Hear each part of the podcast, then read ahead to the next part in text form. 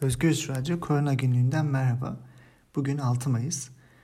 Dün dünyada 81 binden fazla insanda koronavirüs tespit edildi. Ve e, dün yaklaşık 6 bine yakın insan yaşamını kaybetti. Toplam vaka sayıları tanımlı vakalar dünyada 3.7 milyonun üzerine çıktı. 1.2 milyon kişi iyileşti. Halen aktif 2.2 milyon insan var. 2 Nisan'dan itibaren bir ayı geçkin süredir her gün ortalama 80 binden fazla insan e, bu hastalıkla tanışıyor ve tanımlanıyor. Salgın halen devam ediyor. Özellikle Amerika Birleşik Devletleri'nde e, çok fazla vaka sayısı çıkıyor günde 25 bine yakın. Bunun yanında e, Rusya ve Brezilya'da dün dünyada Amerika'nın ardından en fazla vaka çıkan ülkeler oldular. E, bu üç ülkede toplam 40 bin vaka ortaya çıktı. Yani bu dünyadaki sayının neredeyse yarısı.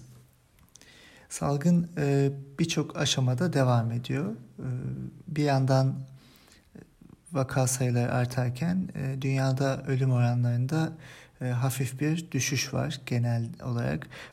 Bu düşüşün sebebi büyük oranda hastane imkanları, erken tanı ve teşhis konması ve hastaların bir an önce e, iyileşmeleri için e, onlara bakımın başlaması. Ancak bilim insanlarının uyardığı bir konu var. E, bu ivmeler e, düşmeye başlayabilir fakat hastalık ve salgın ortadan kalkmadı. Dünya üzerinde bu risk hala devam ediyor. İkinci dalga olma riski çok yüksek ve bu ne zaman olacak? Bunu sadece zaman gösterecek. E, ve Dünya Sağlık Örgütü'nde yaptığı açıklamaya göre e, olmayacak diyemeyiz. Büyük ihtimalle olacak fakat ne zaman olacak ve biz bu salgına nasıl hazırlıklı olacağız? Önemli olan o. Bu kapsamda birçok ülkede e, genel karantina uygulamalarının ve sokağa çıkma yasaklarının gevşetilmesi, sosyal yaşamın tekrar ortaya çıkması üzerine tartışmalar yürütülüyor. Bu Avrupa'da, Amerika'da birçok ülkede böyle. Türkiye'de de aynı şekilde. E, yapılan açıklamalar hayatın normalleşeceğini e, gösteren bir takvim verdi. E, fakat e, bunun çok riskli olduğunu daha önce söylemiştik. E, gerçekten Türkiye'deki gerçek tabloyu bilmediğimiz için vaka sayılarının dağılımını, yaş dağılımını ve lokasyonlarını bilmediğimiz için e, bu büyük bir risk taşıyor. Ee, özellikle bilimsel çalışmalar e, gün geçtikçe şunun altını daha çok çizmeye başladı. Toplumda virüsü taşıyan fakat hasta olduğunu farkında olmayan birçok insan var. E, bu insanları bulmak çok yüksek sayıda test yapmakla mümkün. Bu nedenle yüksek test ve sosyal izolasyon, genel karantina önlemleri halen e, alınabilecek en temel önlemler olarak önümüzde duruyor. Çünkü hala bir aşı ya da bir ilaç ortada yok ve uzun sürede olmayacak gibi. Türkiye'ye baktığımızda e, Türkiye'de dün e, 1832 vaka ortaya çıktı fakat bu bir gün öncesinden yüksek. E, yapılan test sayıları da bir gün öncesinden düşük. E, dolayısıyla e, bir dalgalanma Türkiye'de de var diyebiliriz. Hiçbir şekilde salgın ortadan kalkmış ve geçmiş değil. E, yapılan normalleşme söylemleri e, büyük bir risk taşıyor dedik. E, buna e, bilim kurulu üyeleri de aslında teker teker çıktıkları programlarda açıktan olmasa da ima ederek e, bu konuya değiniyorlar. Örneğin e, bir tanesi bayramda dikkatli olunması gerektiğini söylemiş. Şu aşamada kendi görüşümü açıklamam gerekirse kuralları esnetmek biraz sıkıntı gibi görünüyor demiş. Bir diğeri şu an duruma baktığımızda bir şeyler gevşetilebilir ama öncelik AVM'lerin açılması değildir. İki aydır emek verildi ama her şey gevşerse 10 günde aynı noktaya geri döneriz demiş. Bir diğeri de salgınla mücadelemiz belki 2021 ortalarına kadar sürebilir demiş. Aslında açıktan söyleyemedikleri bu normalleşme, yaratılan normalleşme algısının yanlış olduğu. Ee, okul okulların e, bir şekilde e, sınavların öncelikle e, yapılması birçok kişinin e, yani milyonlarca insanın e, belli alanlarda toplanmasını beraberinde getirecek. Hem teknik sıkıntılar yaratacağı gibi hem de uzun vadede salgının yayılmasını neden olabilir. Dolayısıyla bu normalleşme algısı hem sınavlar hem AVM'lerin açılması e, doğru değil. E, bir parantez açalım. Yani bilim kurulu üyeleri e, en başından beri hem eleştiriliyorlar hem de kendileri bir şekilde e, teker teker söylemlerini ortaya koymaya çalışıyorlar. E, belki de dünyada olduğu gibi bilim kurulu kendi fikrini, e, bilimsel fikrini kamuoyuna açıklamalı. E, görüş ayrılıkları ve ortaklıklarını da belirterek e, bunu e, yapmalıdır. E, bilimsel görüşlerin ne olduğu ve salgının gidişatına dair ne düşündükleri e, herkes için önemlidir. Fakat bunu e, açık bir şekilde elde edemiyoruz. E, fakat biliyoruz ki onlar da bu e, durumdan kaygılılar. Dün İstiklal Caddesi'nde bir fotoğraf paylaşılmış bakan tarafından gece geç vakitlerde ve caddenin dolu olduğu görülüyor ve iyi bir görüntü olmadığını e, bu karaya bu kadar insanın girmesi için çok erken olduğunu söylüyor bakan. E, mesafe kuralına uyalım deniyor. Fakat salgını kontrol altına aldık, normalleşiyoruz e, dedikten sonra yani evde kalmaya çalışın e, demek de insanlara gerçekçi gelmiyor. Bir rehavet zaten yaratılmış durumda. E, bu nedenle en baştan söylediğimiz gibi genel karantina önlemlerini düzgün şekilde her toplumun her kesimi için almak gerekliydi. Bu yapılmadı.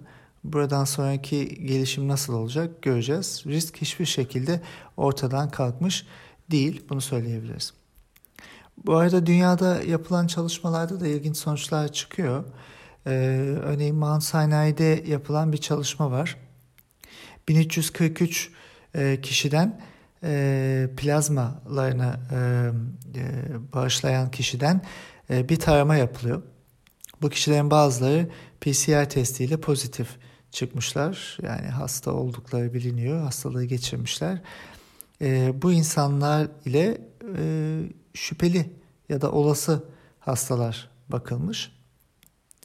E, bunlar ayrıldığında e, PCR'la e, konfirme edilmiş e, hastaların kanlarında %99.5 oranında bu hastaların %99.5'inde antikor bulunmuş. Yani bir çeşit bağışıklık tepkisi yaratmışlar. Fakat e, şüpheli hastaların e, sadece %38.2'sinde e, bu e, antikor yaratılmış. Diğerlerinde %61'inde yaratılmamış. Yani e, şüpheli hastaların e, baktığımızda e, neredeyse yarıya yakını, yerden biraz azı e, antikor üretiyor. E, büyük ihtimalle e, diğer kesim e, üretmiyor ve bu ilginç bir sonuç. Şöyle ilginç. Birincisi hasta olduğunu düşünen, hastalığı geçirmiş olduğunu düşünen birçok kişi aslında hastalığı geçirmemiş. Bu bize bunu anlatıyor. İkinci olarak da antikor tepkisi düşük insanlar zaman geçtikçe bu tepkiyi arttırabiliyorlar. Yani şüpheli hastalardaki negatif antikorlar e, ilerleyen vakitlerde pozitife dönebilir. Bunu da bilmiyoruz. E, bu çalışma aslında hastalığın ilerlemesi ve e, bağışıklık tepkisinin nasıl olduğuna dair önemli ve ilginç bir çalışma. Bunun gibi birçok çalışmada dünyanın çeşitli yerlerinden yayınlanıyor. Son olarak e, başka bir çalışma bir süredir Avrupa'da da ortaya çıkmıştı. Şimdi Amerika'da da var.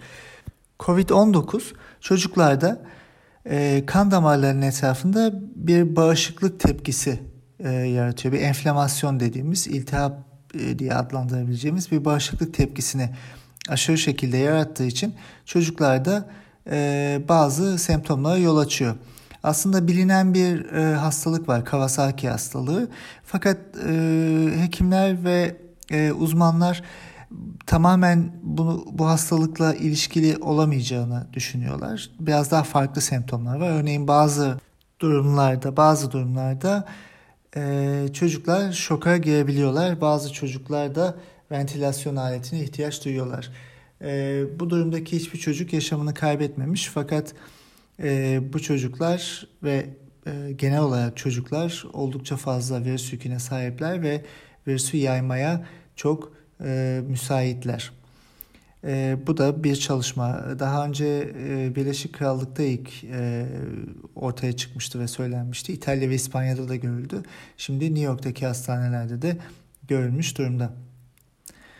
E, örneğin okulların açılması nasıl etkileyecek salgını e, bu bilinmiyor. Büyük bir e, risk hala.